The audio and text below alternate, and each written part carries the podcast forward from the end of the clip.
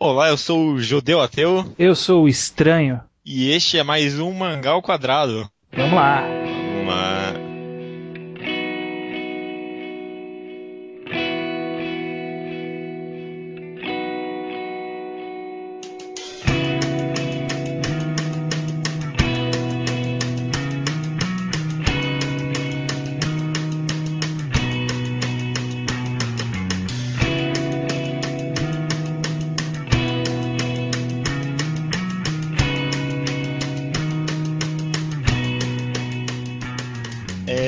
De mais nada, estranho, qual seria o meio de contato com o qual eu posso me comunicar com você? Comigo, você pode ligar no meu celular 011. Não, mentira. com o Mangá ao Quadrado, você manda um e-mail para mangaalquadrado.gmail.com. Mangá ao quadrado, tudo por extenso, não tem número, é o escrito, não tem espaço, não tem ponto, não tem underline, não tem nada. Mangá ao quadrado.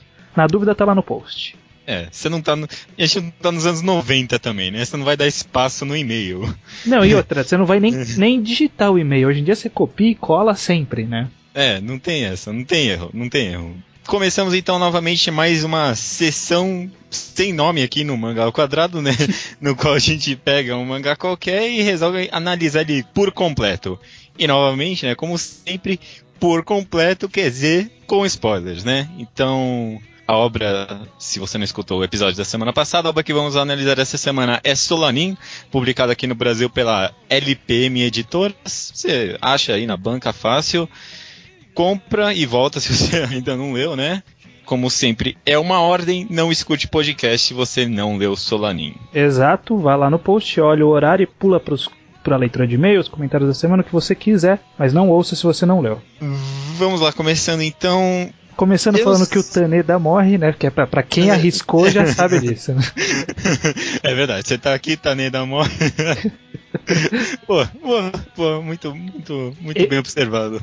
É, como você, você acha interessante fazer essa divisão em duas partes, que nem foi feito em The Music of Mary? É meio esquisito, porque eu tentei. Eu fiquei pensando aqui como fazer essa divisão, como começar o episódio. Eu fiquei meio em dúvida, né? O, o, Solaninho é um mangá tão fechado, né? É. Tão inteiro assim, eu não sei nem por onde começar, pra falar a verdade. Então, ele é, ele é tão fechado que o volume que eu tenho aqui da Viz, eu, não, eu tinha comprado antes de sair pela LPM, e ele é um volume só, então eu não sei nem onde acaba o volume 1.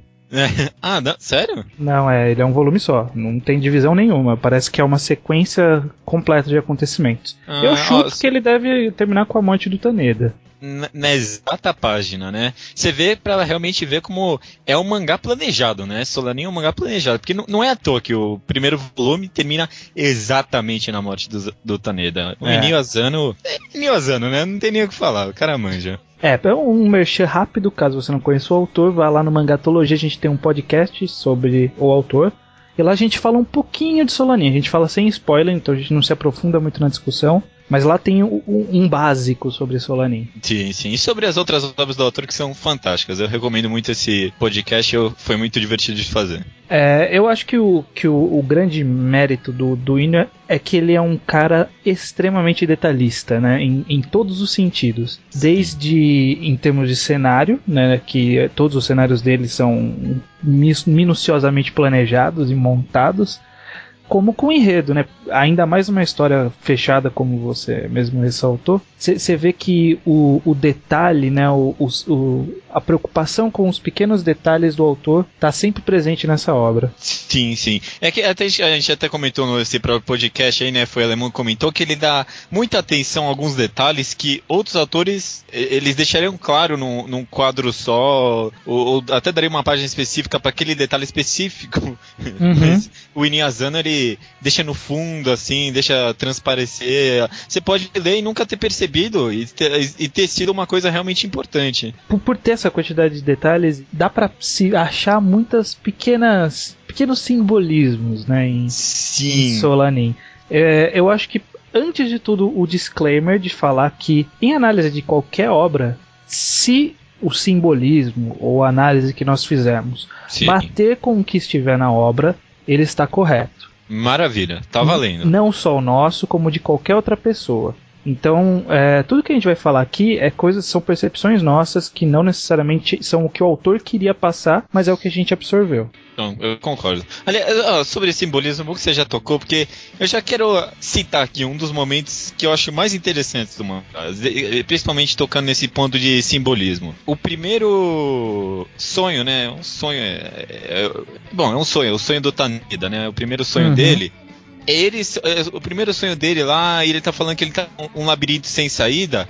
E, ó, vou testar aqui. O fardo que carrego nas costas fica mais pesado a cada passo que dou. E as minhas forças estão no limites. Aí no primeiro quadro aqui, aparece ele carregando só o corpo de uma guitarra na mão, né? Uhum.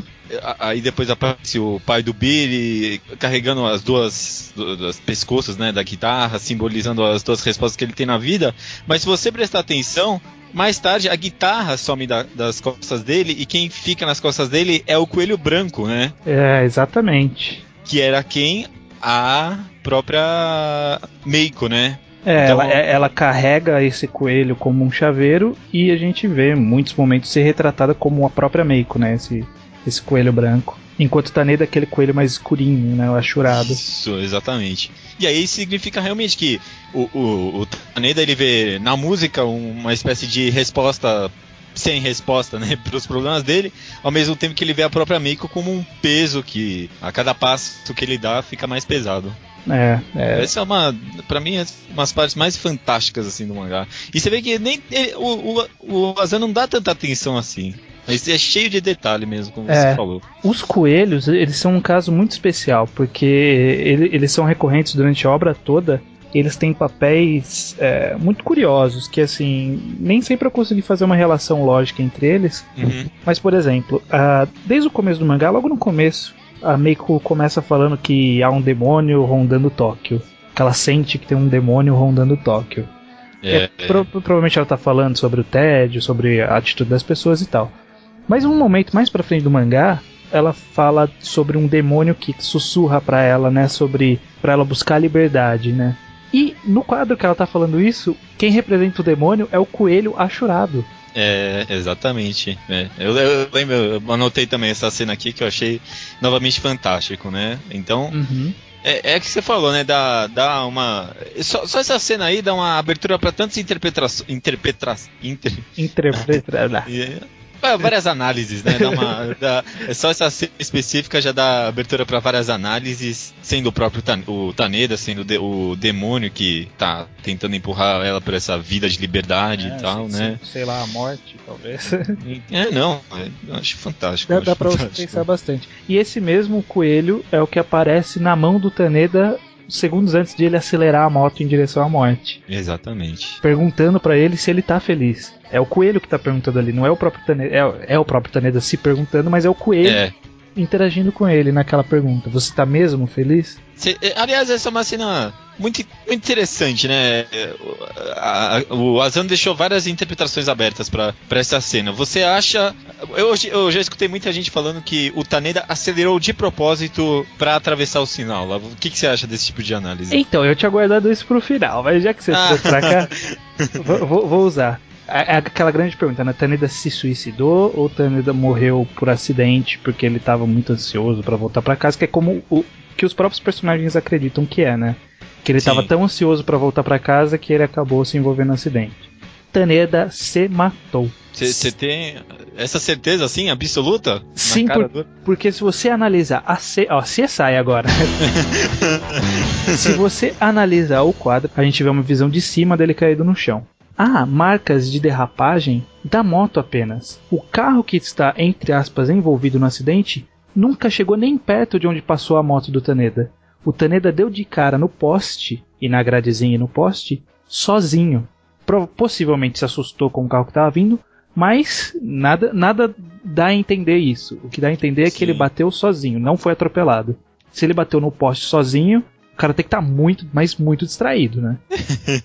não, não. É, você tem uma. Você tem um ponto. Eu não sei, é, é, interessante, porque eu não consigo enxergar assim exatamente como um suicídio, né? Não foi um suicídio planejado, foi mais instintivo assim mesmo, né? É, não, é, é aquela coisa de é, ele queria, talvez não conscientemente, né, a, é. a morte. E a própria, é, é, você vê que a própria cena dele acelerando acontece antes do farol mudar pro vermelho, né? Então, é, dá, dá, indícios, eu concordo com você, eu concordo. É, ou ele pode só, só ter visto o farol amarelo e como todo mundo sabe, farol amarelo significa acelera, acelera pra caralho. com certeza. Com certeza. Mas essa cena eu acho muito, muito emocionante mesmo, né? Não, é. É, é muito é... bem trabalhada, é muito bem trabalhada. Eu sou feliz, eu te pergunta duas vezes, aí, mano, incrível, incrível. Isso, isso já remete a uma outra questão, que um pouco antes da cena da, da morte, que é quando ele liga pra Meiko, eu acho que é um dos primeiros, talvez o primeiro momento carinhoso dele com a Meiko no, no, no mangá inteiro. Eles estão num ponto do relacionamento que eles, que eles não estão mais com aquela preocupação de eu te amo, né? De falar eu te amo. Uhum. Ah, sim. E aí quando ele vai falar, ele não, não consegue, né? E aí a gente só vai saber que pelo menos alguma vez na vida ele disse que amava ela no, num flashback mais pra frente. Eu acho que é interessante porque é, é, até uma análise que a minha namorada fez, olha só. ela, quando, quando ela terminou de ler, que eu forcei ela a ler, há muito Sim. tempo atrás, ela, ela deu essa, essa análise dizendo que, que parece que Solanin dá a impressão que é, que é uma vida depois do roteiro. E, e aí eu, eu acrescento que pa parece que tivemos um, um, um shonen, um shoujo de romance que aconteceu quando eles estavam no colegial, quando eles estavam no. Quando eles estavam no, ah, na faculdade. E que, aí, e que aí a história do, do, do shoujo, do shonen romântico acabou. E, tipo, normalmente acaba com um final feliz com os personagens juntos. O que acontece depois? Solanin, é isso que acontece. E, e não só isso, porque expande pra nossa vida. Que uma das coisas que faz muita gente se identificar com a obra, que é, que é justamente o roteiro da própria vida. Porque normalmente Sim. todo mundo se planeja até a faculdade. Quando você termina a faculdade, você não tem mais nada planejado, não tem mais roteiro. Você terminou, entre aspas, todas as suas obrigações. Hum, concordo. Aquele momento que você sai pra vida e repara que você não tem, você não tem nada especial. Você não tem nada que diferencie você do resto da sociedade. Eu concordo com uhum. você. Que esse é o ponto. Fica até claro, né? Esse é o ponto de identificação do Solanin. E, e é engraçado que é, é algo que até é, é, pouco trabalhado, né? É um assunto assim tão, tão vago nas obras. Porque eu, eu acho que, e isso é algo que eu respeito muito em, em Solanin, o autor consegue atacar esse tipo de assunto sem cair em niilismo, por exemplo. Sim. Em nenhum momento você, você vê os personagens preocupados com o futuro, com esse tipo de coisa, mas você nunca fica. Você não vê eles pensando, ai, pra que vale a minha vida? Ah, não sei é. o que. Mesmo com o próprio suicídio do Taneda, você não, não, não tem nenhum momento em que eles questionam a própria existência deles. Uhum. E é, é um ponto que muitos, muitos senins em geral acabam falhando e que é algo que eu respeito muito em Sonanin. Acho que nem adianta estender muito naquelas discussões sobre liberdade sem propósito ser algo tedioso, sim, como sim, a gente fala. Porque esse, é, esse é o básico do, de que todo mundo que lê analisa, né? Sim, é, eu pode... concordo. Concordo, concordo. É, uma coisa que eu percebo bastante entre os, o, a, a, relação entre Meiko Taneda e os seus amigos é que a Meiko, pra, praticamente a obra inteira, ela apenas reage. Ela, ela nunca toma uma atitude por conta própria em nenhum momento. Sim, é algo que eu notei bastante também. Por exemplo, o que fez ela encarar o Taneda? A amiga dela, a namorada do, do gordinho, como é que é o nome uhum. dela? Ai. Você, ela, ela, ai é sempre um, um, como se fosse o controle dela. As próprias questões, isso é deixado claramente, por exemplo, quando ela vai lá pro Billy perguntar para ele o que ele acha sobre a vida, né? Como se alguém tivesse resposta para as coisas dela. Uhum. Inclusive, por exemplo, quando ela vai largar o trabalho, ela não larga como vontade própria, ela larga só quando o Taneda fala, larga o trabalho. E nem, é. e nem, e nem a decisão que ela pensou que tomou, que foi a de, de tocar na banda, aquilo foi uma reação ao pai do Taneda. O pai do Taneda é. falou para ela: Pro, prova que o Taneda existiu. E essa foi a forma que ela encontrou. Como foi reação ao, ao, que ele, ao pedido do pai. É engraçado. Acho que você teve uma. Numa análise mais aprofundada, assim, você acabou tendo uma mesma reação que eu sobre a Meiko, né? Porque eu acho que numa primeira leitura ela é super identificável, ela, ela é bonitinha, você gosta dela, tem umas atitudes carinhosas assim. Uhum. Você nunca pensa negativamente dela, mas acho que numa análise mais aprofundada, ela é super mesquinha, mimada. Não é uma personagem boa assim. Eu, por exemplo, esse próprio negócio dela encarar o Taneda, pedir pra ele continuar com a banda, na primeira leitura eu achava super interessante, né? Ela tentando tomar um rumo interessante na vida. Mas acho que numa, numa análise mais aprofundada, é muito ela projetando os problemas dela em cima do Taneda, né? É. E isso acabou é, encadeando uma série de problemas para todo mundo que vivia ali, né? É, porque o Taneda ele, ele caiu né, no papo. É. E ele investiu muito mais do que a Meiko investiu, né? Na, na no, no, sonho dela, porque a Meiko não tinha sonho no final das contas, né? Não. E é, é engraçado porque ela pediu para ele investir, mas quando ele foi desistir do trabalho para investir na banda, ela ficou putaça também. É. Aí quando. Aí só quando, de novo, ele, ela viu que a banda podia ter um futuro que ela voltou a acreditar no sonho dele. E, mas ela cresce muito ao longo da obra, né? Sim. É, é, é incrível isso. Dois volumes e ela cresce de uma forma espetacular. Essa, o, o, a própria cena que eles estão no lago, por exemplo, acho que foi, uma, foi a partir dali que ela começou a ter um desenvolvimento assim como personagem mesmo. Uhum. Que o, da, o Taneda joga exatamente isso na cara dela, que, que ela estava projetando os problemas dela em cima dele. Uhum. A partir daquele momento que ela realmente começa a crescer, né? E, e isso que você comentou, Dé, de você tinha comentado sobre a AI, né, ser a base, sustentação da, da Meiko, né, Sim. em muitos assuntos. É até engraçado porque na obra inteira, tanto a Meiko como o Taneda, quando ele está vivo, a gente vê muito ele só recebendo o discurso das pessoas, sabe? Tipo, todo mundo quer dar pitaco na vida dele. é incrível. a mãe aparece e dá um mó pitaco na vida do, do Taneda. O, as amigas, todo mundo quer comentar sobre a vida deles. Todo mundo. É engraçado isso. Mas, mas é, entre os amigos é até interessante porque você vê que eles têm uma confiança enorme. Tanto que todo mundo resolveu apoiar o Taneda na hora que o Taneda falou que ele queria fazer a banda, né? Queria levar a banda pra frente.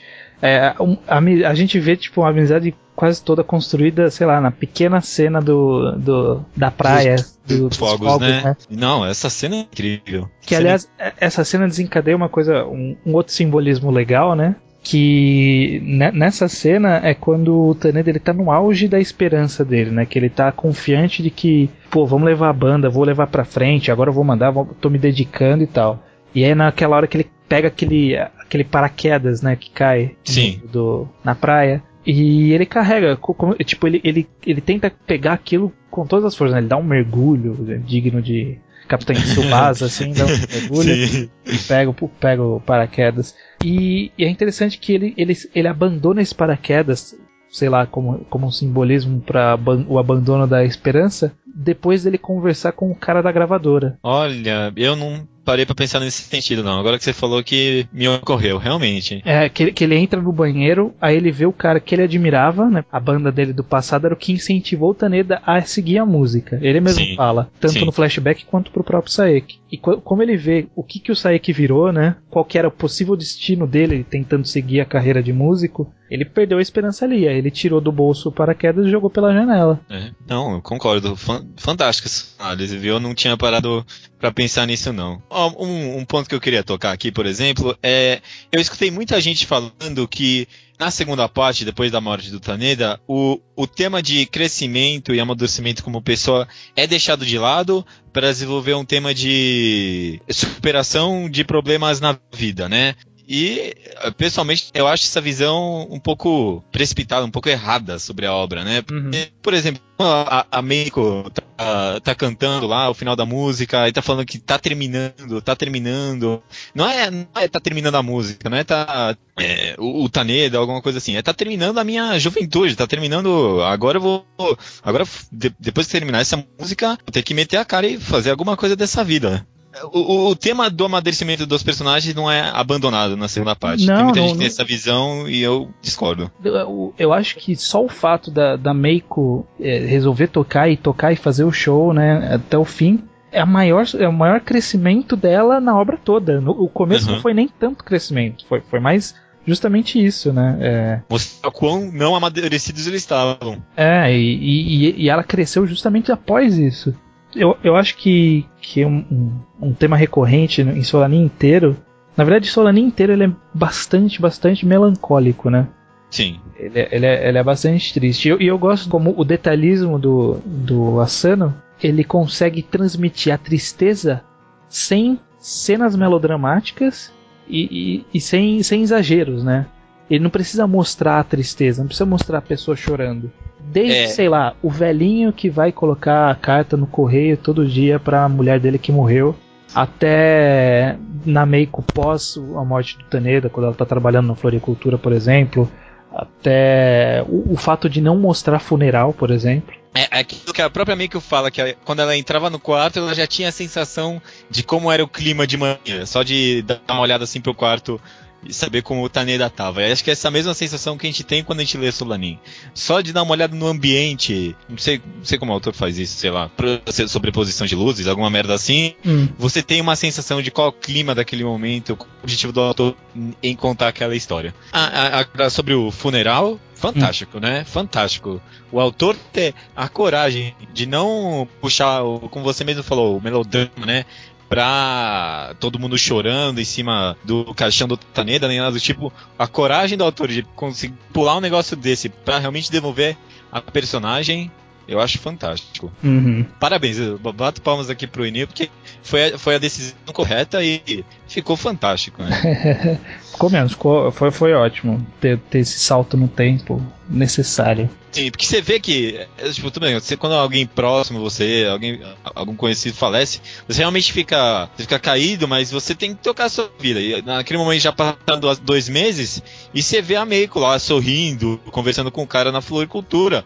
Ela não vai ficar dois meses ali parada, mesmo que seja o namorado dela que faleceu. Ela tem que tocar a vida de alguma forma. Uhum. E isso é um, é um toque de realismo, assim, muito, muito forte. É, puxando um pouco mais para os simbolismos, pequenos simbolismos. Sim, é que eu, eu, só queria citá-los. Eu tenho, tenho mais uns dois, três aqui anotados. Não, não necessariamente simbolismo, mas talvez até pequenos detalhes do Inio, que é só para dar uma, uma expandida na, na, na, no que ele pode ter representado, não sei. Sim, sim. Por exemplo, sempre que ele trata sobre a morte de alguma forma, seja as pessoas pensando na morte naquele momento ou falando sobre morte naquele momento, ele sempre mostra um avião no céu. Depois, quando alguém for reler aí, dá, dá, presta atenção, toda vez que ele mostra um avião passando no céu, ele sempre está falando de morte, de alguma forma. Inclusive naquela cena que tem os dois coelhinhos, que eles estão conversando como se fosse a Meiko e o Taneda, sabe? Numa sim, balança sim. na lua. É, ele fala alguma coisa sobre não quero que você fique triste aqui na Via Láctea, alguma coisa assim. E uhum. aí mostra como se fosse a Via Láctea com o mesmo traço de um avião, assim, atravessando. Que é aquele raso de nuvem. Assim. É engraçado isso. Ah, olha só, é mesmo. Interessante. É. Caramba, esse é um detalhe do caceta que você pegou, hein? Que pariu. Não, parabéns. É, Nossa, é, nunca. Quando você lê nunca... procurando é fácil de achar. A gente até chegou a comentar no podcast, mas nem demos tanta importância. É a cena que o, o Billy tira o curativo da bochecha da Meiko, né? Isso. Nossa, o que representa essa cena? Incrível. Incrível. Eu lembro que o alemão, quando falou sobre isso naquela. no, no podcast, eu, minha cabeça explodiu. Eu não falei nada, mas eu tava pasmo, assim, porque essa cena representa tudo que o Billy é durante o mangá inteiro e principalmente durante a segunda parte, que é esse meio que em traços apoio pra, pra Meiko, uhum. né? Ele, ele é um cara legal. Ele, é cara ele, legal. É o cara, ele é o cara legal do grupo mesmo. E representa muito não só pro, pro Billy, mas representa pra Meiko, porque é, é, é legal esse fechamento de ciclo. Porque quando ela machuca a bochecha, ela machuca a bochecha destruindo a televisão, porque ela ficou nervosa de ver na televisão a menina a, a idol lá que era o para quem eles tentaram contratar o Taneda. E quando ela tira, quando ele tira o curativo, é logo quando ele vê o Saeki novamente, o produtor, mostrando que ele mudou por causa do Taneda. Para, parece que, tipo, fechou o ciclo do, desse, desse caso do, da, da Idol com a produtora, né? Com o produtor. Que, que na hora que o produtor é, reapareceu, dando esperança né, para eles, né? Porque fala, pô, vocês vão tocar, eu vou ficar de olho em vocês agora. Eu mudei bastante desde, desde aquela conversa e tal. E aí nessa hora o Billy tira e fala assim, ó, você tá completamente curado. Nossa, é, boa, boa, bom, fechamento de ciclo, isso mesmo. E é exatamente na parte que eles vão tocar como banda, né? Um pouquinho antes deles tocarem como banda, que também fecha o ciclo desse negócio deles não terem conseguido ser uma banda. Sim. Muito, muito, muito válido, muito válido, interessante. É, e minha pergunta é, quando a Meiko tá tocando violão na rua e aparece o um menininho e fala pra ela tocar, e aí o menininho some quando a Ai aparece. Aquele menininho era o Taneda? Você lembra desse menininho? Não, eu lembro, eu lembro, eu tô pensando aqui. Não parei pra pensar isso não. Até, até que lembra um pouquinho, né? Mas. Eu, vamos, vamos analisar aqui. É. Cadê essa manhã? Tá com você? Tô aqui, já abri também. É, não dá muito, não dá muito leque pra análise, né? Mas é uma visão válida, hein? É, o menino some, né? O menino some, né? O menino some. E, a, e ainda mais quando chegar aí e falar que não viu ninguém, não viu ninguém nem indo embora, nem nada. Realmente, realmente. Fica no ar, né? Fica no ar. Fica no ar. Você que está ouvindo, e sabe essa resposta, mande para mangal quadrado arroba gmail.com. é verdade, né? Novamente, do, do último que já fizemos o podcast, várias, várias respostas interessantes. Mande também essa análise sobre Solanin, algum ponto que a gente não tocou, porque dessa vez realmente estou interessado. Não que é. não tenho interesse nas outras vezes, mas. mas, é, mas esse tem tant, tanta, tantas formas de olhar a obra que a gente quer ver outros pontos de vista. Com certeza, com certeza, concordo. Beleza.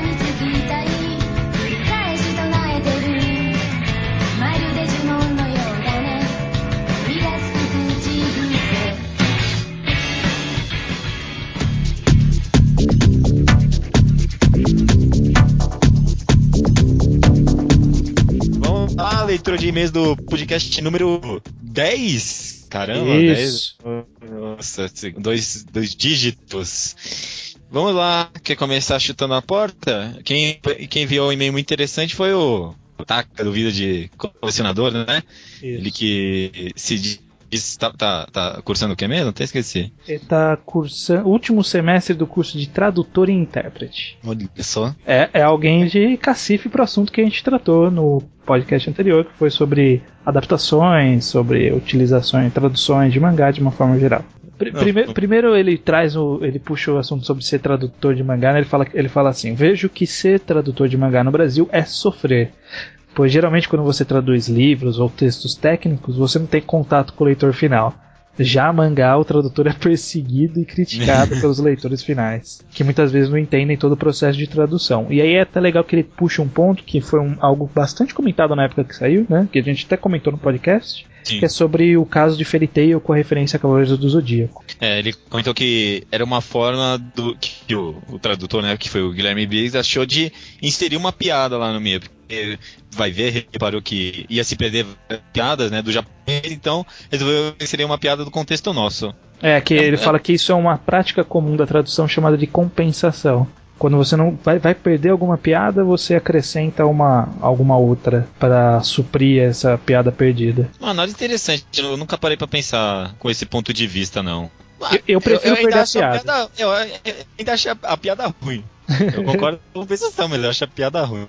É, pois é. É, se bem que eu não imagino que as piadas japonesas de Fairy Tail sejam de alta sofisticação também, né? Mas tudo bem. é, ele termina falando assim que o, o, judeu foi feliz quando comentou que a adaptação tem que ser imperceptível pro leitor final. Porque temos que ter em mente que traduzir mangá é traduzir uma língua e uma cultura totalmente diferente da nossa que em determinados momentos terá problemas que só serão resolvidos com glossário, nota de rodapé ou adaptações. O ideal é fazer isso sem que o leitor perceba. E aí ele termina com uma frase que eu achei que é tipo essencial, que resume bastante o, o, a discussão. O tradutor tem que traduzir a mensagem, não a palavra. Com certeza, com certeza. A gente teve muito comentário, aliás, falando que. discordando do nosso ponto de vista sobre, por exemplo, honoríficos e tudo mais. Você não, mas eu acho que eu fui um pouco imparcial, né? Acho não, que. Eu fui ferrenho, eu fui ferrenho. Eu fui ferrenho. E acho que não foi uma atitude muito justa de, da, da, nossa parte, né? A gente não te generalizou, mas é muito relativo a tradução no final das contas. Não, eu, é. Tem, tem casos, por exemplo, que talvez realmente seja necessário o uso de honorífico. Eu não conheço nenhum específico, mesmo porque eu não sou tradutor. Mas eu imagino que tenha casos. É. Que nem, Sabe um caso que eu pensei? Você hum. até vai, acho que você vai lembrar? É. Bokurano. Hum. Eu lembro que foi um caso complicadíssimo. Eu imagino como os caras.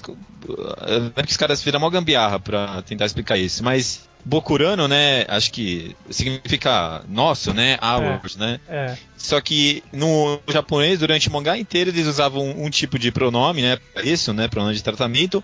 Mas depois de uma parte específica, eles passaram a usar outro tipo de pronome. Então, teve. E foi numa parte muito importante do, do, no desenvolver da história lá. Aí deu toda, esse, toda essa importância pro pronome. Mas, mas é aquela questão, né? É, era uma questão que era intrínseca do japonês. Não ia, uhum. não ia ter nota de rodapé que ia resolver sozinha. É, a gente ia continuar ia perdendo aquilo, né? Então. A gente ia perder de qualquer jeito aquela referência. É. é o, o Leonardo Souza, 16 anos do Rio Grande do Sul, ele falou sobre honoríficos, ele fala que ele acha que podem ser necessários de vez em quando, já, é, que ele já viu algumas vezes serem usados para a história da obra, com personagens tendo reações, por exemplo, com o excesso ou a falta de honoríficos quando algum personagem se refere a outro, né? E isso influencia na, na trama de certa forma. Concordo em partes, mas entendo o ponto de vista dele. É, eu também. No final, acho que eu acabo ficando com o meu ponto de vista mesmo. Acho que quase tudo é adaptável de uma certa forma ou outra. Uma, coisa que foi bastante recorrente nos e-mails foi pessoas discutindo sobre o glossário, né, a utilização de glossário ou nota de rodapé, esse tipo de coisa.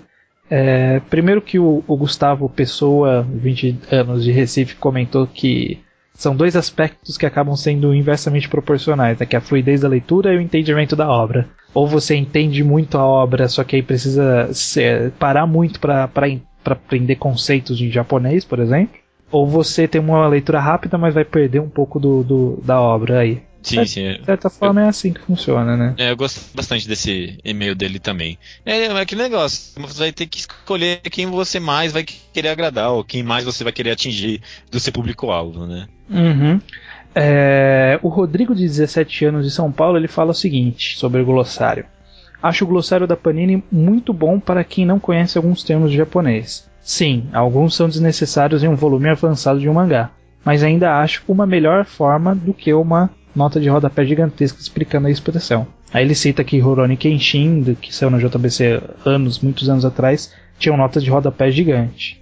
Mas eu particularmente acho que nem nota, nota de rodapé e nem glossário tão, tão muito não são muito bons, né? É, eu, eu concordo. Se for usar, usa, usa uma nota de rodapé, né? Porque aí você quebra menos o, o ritmo. E se é um negócio que dá para explicar num glossário, então talvez você tenha que repensar isso. Não, talvez não seja uma explicação tão necessária assim. E aí eu gostei do, do e-mail do Henrique Jax, que ele fala uma opinião que eu, que eu concordei bastante em relação a glossário que fala sobre como, como se deve usar o glossário. Na opinião dele, o glossário não deve ser necessário para o entendimento da obra, e sim um extra para quem quiser se aprofundar mais na referência. É, ele cita um caso da, do Zone 00, não sei como pronuncia o nome do mangá, que é uma publicação da Panini, que os personagens eles têm nomes de, de criaturas da mitologia japonesa, folclore japonês. E que isso não é traduzível, né, de certa forma. Sim, sim. Só que ficar colocando uma nota de rodapé para cada personagem que aparece é besteira. Então é interessante o, o glossário nesses casos, eu, eu concordo. Eu acho que o glossário ele não devia ter tradução. Ele devia ter explicação de referência. Outra, talvez, que é, que é uma coisa que eu vi em Abara, se eu não me engano, explicando pequenos trocadilhos do japonês que são importantes para o entendimento da obra, né? Aquele, uhum. Que acho que no a, a Bara eles falam, sei lá, Gaúna é escrito com, com, com, os caracteres tal e tal, que representa tal coisa e tal coisa. E, eu, e uma, uma, coisa que eu gostaria de tocar é, se o autor não se dá ao, ao trabalho de explicar o que é aquilo num certo contexto, talvez você você também não precise explicar. Por exemplo, comprei o mangá de One Piece o mais recente. Aí tinha lá o ataque do Sanji, né? Que acho que é tudo em francês alguma é. merda assim. Aí tinha lá nada rodapé, o que significava o nome em francês. Só que o autor não se deu ao trabalho de explicar aquilo, então, uhum. sei lá. Só, só, um ponto aí que eu queria atacar, é isso. é isso, jogado mesmo. É, beleza. Eu acho que para terminar os e-mails que eu separei aqui, o Ariel o Lourenço Santos, ele fala fala de algumas palavras intraduzíveis, como o caso de saudade no português, ou Yankee para os japoneses, que tem uma conotação um pouco diferente de delinquente apenas, né? Sim, sim.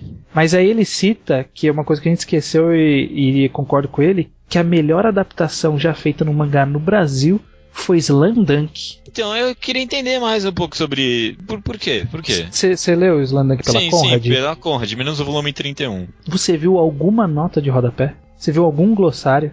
Você é verdade, né? Você sentiu falta de alguma coisa ser explicada? Não mesmo. Calma Puta, aí. É perfeito. E até os trocadilhos, sei lá, deve ter ser algum apelido em japonês que ele dá, os caras adaptaram pra Gori, Gorila. Ficou, funcionou, né, no, no português. Nossa, e nunca apareceu forçado nem nada, nunca, né? Nunca, nunca. Sempre se encaixou. Um trocadilho forçado, alguma coisa assim. Nossa, realmente, parabéns. Goribola, né? Quando tem aquele é. gorila. Ah, é verdade, né? Deve ter sido uma outra coisa em japonês. Pois é, e, e, e é imperceptível.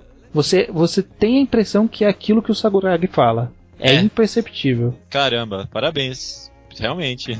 E por fim, o, o, Ariel mesmo também, ele tá cobrando o judeu um vídeo sobre o seu bar mitzvah. Só pra constar, a pronúncia correta é bar mitzvah. Ah, eu, eu, eu, sempre pronuncio errado, né? Eu sempre pronuncio errado. É, eu não. Não Bom, tem um vídeo? Não tem um vídeo? Não, não fiz bar mitzvah. Eu sou não. judeu ateu. já, já, era, já era ateu naquela época, não, não tinha mais essa. E os meus pais são demais como eles não têm. Quando a gente viaja é irado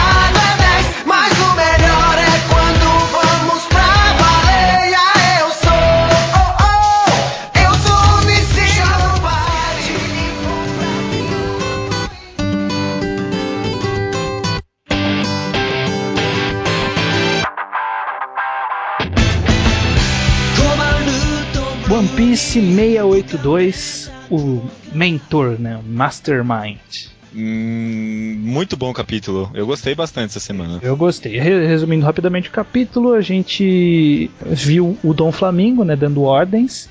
A gente mostrou, mostrou um pouco do núcleo dele, mostrou a conclusão, uma, uma pequena conclusão da parte da, do, dos Mugiwara que estão nas costas do Brown Bird enfrentando o dragão, com o, Ki, o Kinemon e o Brook enfrentando o dragão, principalmente. Quanta coisa aconteceu nesse capítulo, né? Muito bom, né? Foi, Quanta foi... coisa foi muita informação e bem colocada. Exata, essa é a sensação que eu tive. Às vezes eu tenho a sensação de que é muita informação, muita poluição e não dá para entender nada. Esse capítulo, redondinho, redondinho. Terminou o negócio com o Sanji lá, aí depois teve a apresentação do Dom Flamingo de novo, depois uhum. teve o Guerra contra o Dragão, um monte de coisa, muita coisa acontecer. Compara com o que aconteceu nessa semana com Bleach, por exemplo. É, pois é, pois é. Vê o quanto avançou um enredo e quanto avançou o outro. É. Eu, eu, e esse núcleo do Dom Flamingo, o que, que você achou? Eu achei interessante, eu achei interessante como o Oda construiu, né? Deu até um feeling de aí, ó, intertextualidade de Asano nele, né? Ele, o Dom Flamingo conversando e fazendo a mulher se suicidar lá no fundo, pesado até. Gostei bastante. Acho que ela não chegou a se suicidar porque parece que ela é alguma capanga dele. Mas eu não sei, eu não, eu não, entendi muito bem o que, que tava rolando ali. Por que, que ela tava fazendo aquilo? Não, então, ele, ele, controla as pessoas, né? Será que é porque ela tava saindo do controle dele? Alguma coisa é, assim? É, ele tá até com a mãozinha lá, numa posição. Parece que ele tá controlando. Não, mas pelo que eles falaram, assim, pelo contexto das conversas, parecia que ela era uma, uma subordinada já dele. Sim, sim, pensei a mesma coisa. Mas não eu, sei. Eu acho que vai explicar, deve ser algum problema, desvio de personalidade da mulher. Ah, pode ser, pode ser. Mas ela toma um tiro e permanece em pé, né? Você vê que ela. Badass, badass. Tô gostando. Badass. Os personagens apresentados foram muito interessantes. Aliás, só a página dupla do Dom Flamingo me deu um impacto bom ali, hein? Dele sentado e me impôs respeito, aquele magrelinho. Muita pouco é, ali. Eu, eu, eu, chance de ser, talvez, um dos melhores vilões aí de One Piece, com certeza. E essa apresentação dele me deu um feeling de Crocodile. De, de um, que a gente tá entrando numa Alabasta 2. É, aliás, vamos comentar isso, porque a gente cortou isso num podcast, né? Mas. Verdade. A gente tá, tá com essa teoria, né? Essa, essa sensação de que essa saga agora é tipo um Alabasta 2, né? Que, por exemplo, o samurai que é apresentado agora teria o mesmo desenvolvimento que a Vivi teve, né? Vai Uhum. entrar no bando de alguma forma e mais tarde, no final do arco, vai, vai sair, né? E durante esse desenvolvimento dele, vai entrar em várias outras ilhas. Vai ser um Mugiwara de honra. É, exata- exatamente. Uma, uma coisa que, que eu gostei nesse capítulo foi o Brook. O Brook ele tava muito bom nesse capítulo. Finalmente ele E- tava engraçado. É, eu nunca gosto dele. Quase nunca, mas é, eu concordo, viu? Mesma sensação eu tive. Ornando bem com o Samurai novamente, né? Eu, eu concordo. Eu, normalmente é um personagem que eu não gosto e foi muito bem. Ah, uma página, só um comentário rápido. Eu gostei muito de uma página específica. Nem foi uma página inteira, mas o Barba Marrom, todos os Mugiwara em cima dele e aí o dragão lá no fundo pegando fogo. Uma página de perspectiva, assim, que o Oda não fazia uma coisa, uma página boa que eu gostasse assim faz tempo. Sabe uma coisa que me, de- me deixou meio chateado né, depois desse time skip? Que eu não sei se eu já manifestei, mas eu vou falar e qualquer coisa eu tiro na edição. Eu acho que é a mesma coisa que eu, mas manda bala. É o Zop. É, exatamente. Muito bem, exatamente o que eu ia falar. Muita pena o que aconteceu com o Zop, viu? Muito triste mesmo. Assim, eu, eu gosto dele estar bombadinho, acho, acho ótima ideia. Mas os ataques dele estão muito sem personalidade. Muito sem graça. Estão muito, sem, graça. Ele era o cara que tinha mil e um truques. Agora ele tem planta, planta e planta e planta e planta e planta e planta. É, não faz nada, não- não- na- nada é pensado, né? Que nem aquela luta que ele teve contra o Luffy. Super interessantes, umas lutas mais, mais legais mesmo do mangá. É, pois é. Ele- é, e- agora, como seria uma luta dos dois? Planta e poderes. planta, planta, planta, planta, planta, planta. Não ia ter truques, né? Nada. Ele era o cara que tinha um monte de coisa, que era o cara que podia fazer qualquer coisa. E- Fazia parte da personalidade dele utilizar de qualquer coisa, de ar- artifícios aleatórios. Exatamente. E agora ele só virou um cara, um Kurama com estilingue. não, é isso mesmo, é isso mesmo. Muito pena que aconteceu com ele. E, e o Oda não tá com clima de que vai mudar isso, não, viu? É, vamos ter que esperar, né? Mas eu, eu não tô gostando muito, não, Oda. Cê- Ah. cê- cê- Kishimoto, você que ouve a gente, Dá um toque nele aí. dá um toque no Oda aí, por favor. E Mudar isso aí, porque não tô gostando também. Também não. E porra, é- é- uma hora essas sementes vão acabar também, né? De onde é que ele tá tirando essas merdas aí? Ah, cara, vai saber. Crazy crazy rainbow さ無謀な衝動はブザ瞳に映った悲しいリアルを壊せ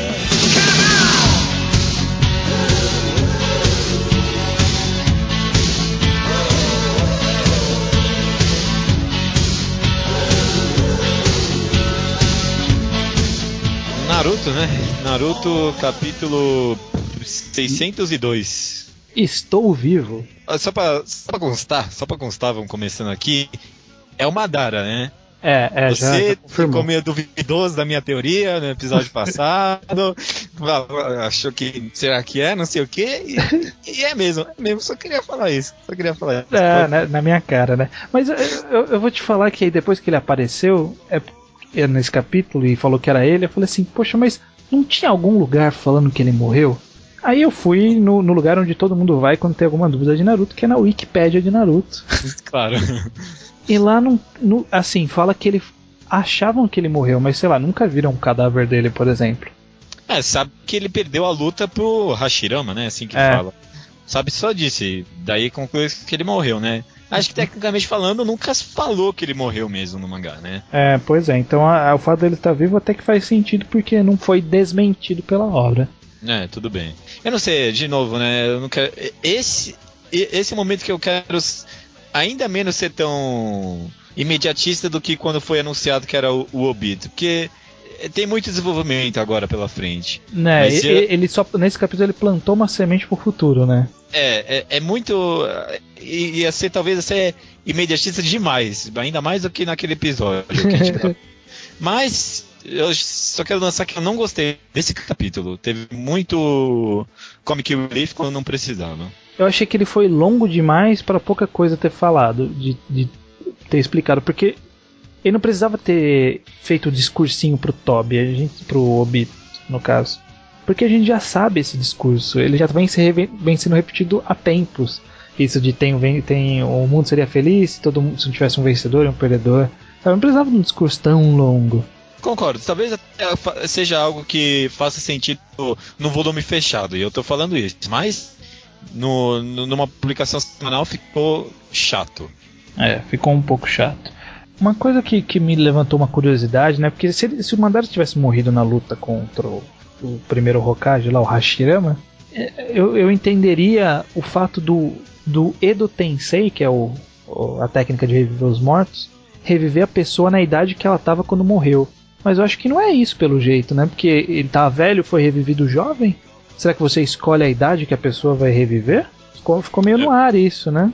É verdade, né? Bo- Bom, bom ponto, viu? Bom ponto. E, e mesmo que você escolha a idade, é, ele já sabe do, do tudo que ele sabia depois daquela idade, porque tem muitos, muitos casos que o Madara citou um plano dele quando ele foi revivido lá no Edo Tensei.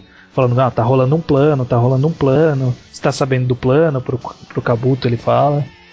Então já tinha sido plantado que o, o Madara estava envolvido no plano, só que revivido na idade que ele tava ficou meio estranho, não sei. É, não, você levantou um bom ponto, né? Porque se fosse pra escolher a, a idade que fosse reviver, a- algumas ressuscitações lá não fariam sentido.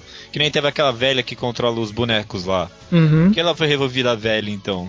Podia ressuscitar ela no auge da, da força dela. É. E agora, agora, indelicadeza por parte do Kishimoto é a parte que o, que o Toby fala assim: o que, que você quer. O Obito fala: o que você quer que eu faça pra você? E o Madara olha pra baixo. E, É, e- e ainda completa com o cara falando, né? Em inglês tava assim, né? Take care of your lower region. Você quer que eu cuide das suas partes baixas? Que que, que, que é isso, Kishimoto? É, é, é, exatamente. Tem criança lendo, né?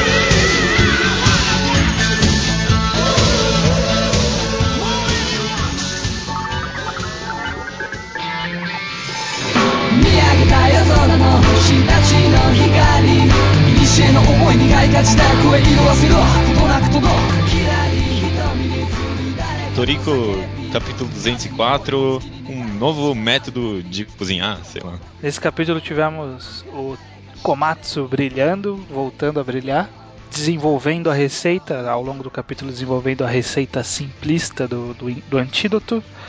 E no final uma- um exército de cozinheiros vai preparar o doce enquanto os outros guerreiros têm que derrotar o monstro, né? Eu, eu vou falar a verdade, esse capítulo, como eu, tô- eu gostei bastante dele. Eu até imagino que ler essa sequência de capítulos do volume fechado deve ter sido muito. deve ser muito proveitoso, bem mais do que semanal, porque o capítulo passado com esse deve formar uma sequência muito boa, muito boa. É. Eu, eu, eu gostei dele muito nesse capítulo, muito mesmo. Komatsu sempre muito bem explorado.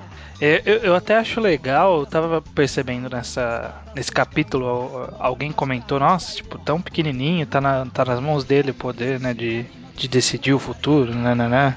E, e é até interessante, porque é justamente o contrário dos outros personagens do, do, do mangá, né. Ah, é todo, todo mundo fodão, né? Tu- E não tá dando conta do recado. N- Não só isso, todo mundo forte, enquanto o Komatsu ele é justamente o cara magrinho, né, baixinho, franzino.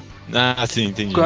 Todo mundo no mundo de Toriko é estiloso, menos o Komatsu. O Komatsu não tem nada, ele é, ele é simplista total. Sem graça, né? Parece até uns personagens secundários, assim, né? E, e isso é um- uma coisa muito interessante, que tem justamente nessa cara de figurante. Figurante, eu- quando, quando eu comecei a ler, eu achei que ele era só tipo um, um personagem É, pra apresentar o. Toriko. É, É, exatamente. É, é engraçado mesmo, né? Porque o Shimabukuro tem esse negócio de fazer o- os personagens super exagerados, assim, né? Que a gente comentou do chefe do veneno, né? No capítulo passado, super style, né? Não fez porra nenhuma. pois é. mas é estiloso.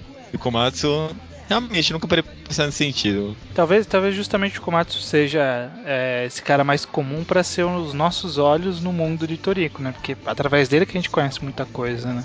A transição, aliás, né, a transição dele sucedendo, né, conseguindo fazer o remédio pra cena do Toriko, deitadão lá, Jesus Cristo, todo sangrando, foi Muito, fantástico. muito boa, né? Muito boa. Que vontade, vontade de levantar aqui da cadeira e bater quando ver essa cena, porque, mano, Porque ele, ele, ele mandou num, num clima tão de esperança, né? Pro, É, pro depois, pá. A gente vira a página e vê o cara lá destruidaço. é um tipo de efeito difícil de causar lendo um mangá. Por exemplo, é mais fácil conseguir fazer isso em um anime porque não, não tem, você não tem que ir para as páginas, né? Tudo bem que a gente tá lendo na, na internet, então perde um pouco disso. Mas mesmo assim, é, foi difícil causar no mangá e ele conseguiu com maestria, viu? Melhor capítulo da semana, com Eu, certeza. eu acho que. Tô, tô fazendo um chute, mas eu, eu não sei como é a disposição dos capítulos no volume fechado. Mas eu imagino que a página do Toriko ela não tá lado a lado com a página do Komatsu, sabe? Na mesma abertura. Sim, Deve estar na sim. seguinte. com Eu, certeza. eu imagino que deve ter sido planejado pra isso. Não, eu concordo. Tenho certeza disso, tenho certeza. E achei legal trazer um pouco a gente de volta pra realidade que uh, os monstros de nível 200, 300 não são nem um pouco fácil, né?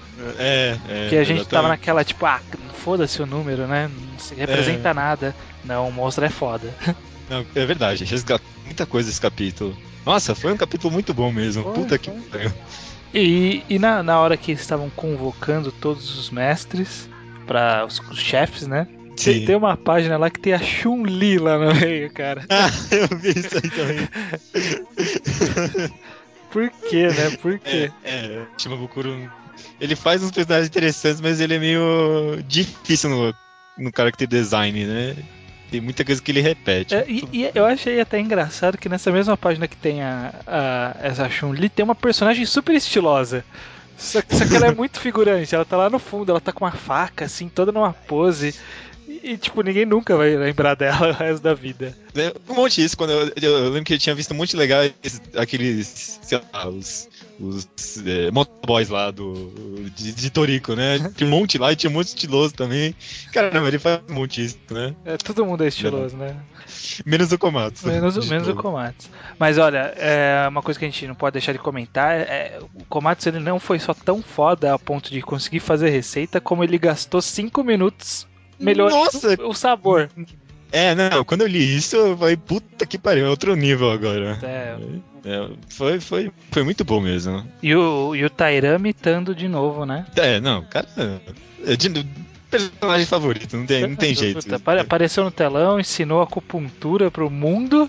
Do inteiro, né? Pro mundo inteiro. Ó, vocês vão ensinar um pouco de acupuntura aqui pra vocês, cinco minutinhos. Isso é até uma coisa engraçada no mundo de Toriko, né? Tipo, é um grande país, tipo, tudo parece que tem um governo só, sabe? Não, é, não tem é, divisões, é, parece que é tipo, todo mundo tem acesso às mesmas coisas, sabe? E parece que é um mundo menor do que eu tinha em mente, né? É. Tipo, parece que todo mundo fica meio perto, sei lá, né? Porque conseguiu entregar todo mundo pra todos os lugares do caralho Uhum. 4 lá em duas horas.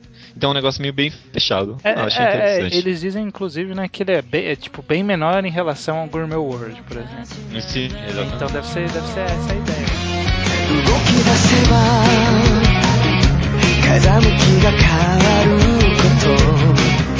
えてくれてるの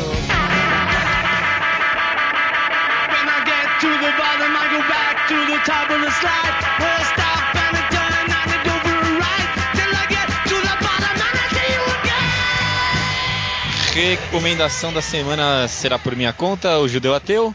E a obra que eu vou recomendar é uma chamada Helter Skelter. Hum. Você procurar só isso no Google, provavelmente vai achar ou uma, um tipo de dragão ou a música dos Beatles. When I get é to the bottom, I go back to the... Não é nem os dois, é um mangá Josei. Eu queria recomendar essa obra porque, apesar de eu não ler tanto, tem muita coisa de altíssima qualidade que é Josei. Josei, só jogando pra de repente, caso alguém não saiba, é a demografia de mulheres, de mulheres adultas, né? Shoujo Sim, é de mulheres adolescentes e Josei é a contraparte adulta.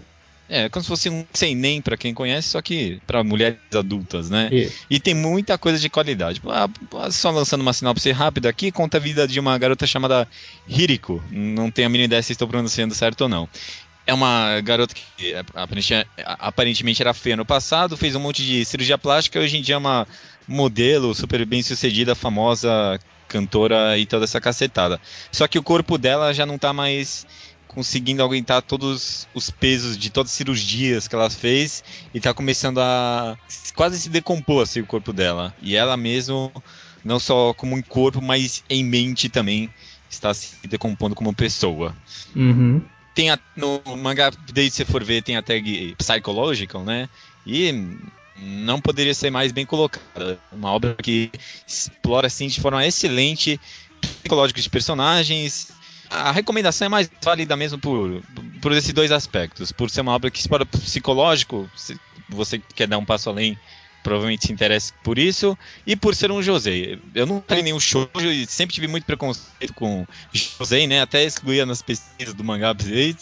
Mas tem muita coisa de qualidade. Se você procurar, você vai encontrar muita coisa boa mesmo, viu? O José tá, tá, tá, tá, tá pode, pode confiar. Eu li Helter Skelter. Ah, é? Li. E achei uma obra meio difícil, né? Ela não é uma obra fácil de leitura. Não, não é uma obra fácil, eu concordo. A arte é difícil de se pegar. É, Apesar de que esse próprio critério dela de ser meio feinha acaba contribuindo pro recursos que o autor quer causar na a autora, né? Quer causar. Mas, é, vai. É, É, então, eu, eu gostei. é, ao fim eu gostei da obra, mas foi bastante difícil se partir do começo da obra. O começo ele é, é meio difícil você entrar no, no mundo, né? Da, de Sim. Helter Skelter, principalmente por causa do traço. O traço é uma barreira bem complicada. Porque ele não é nem um pouco parecido com nada que eu li, assim. é- ele é bem diferente. Nem parece mangá, não, talvez. nem parece mangá. O traço não é de mangá. Do, do mangá clássico, no caso. Com certeza. A própria leitura é muito.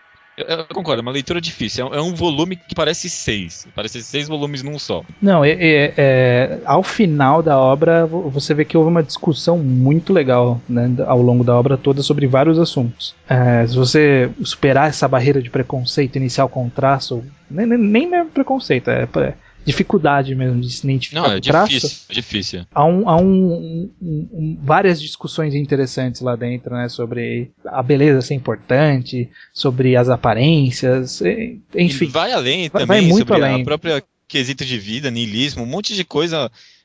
uh, Fantástica a obra, fantástica. Eu recomendo, eu recomendo. Tenta, tenta. Vai, vai que, vai que. Vai que, né? tá certo, concordo, concordo. É isso aí. A recomendação da semana foi Helter Skelter.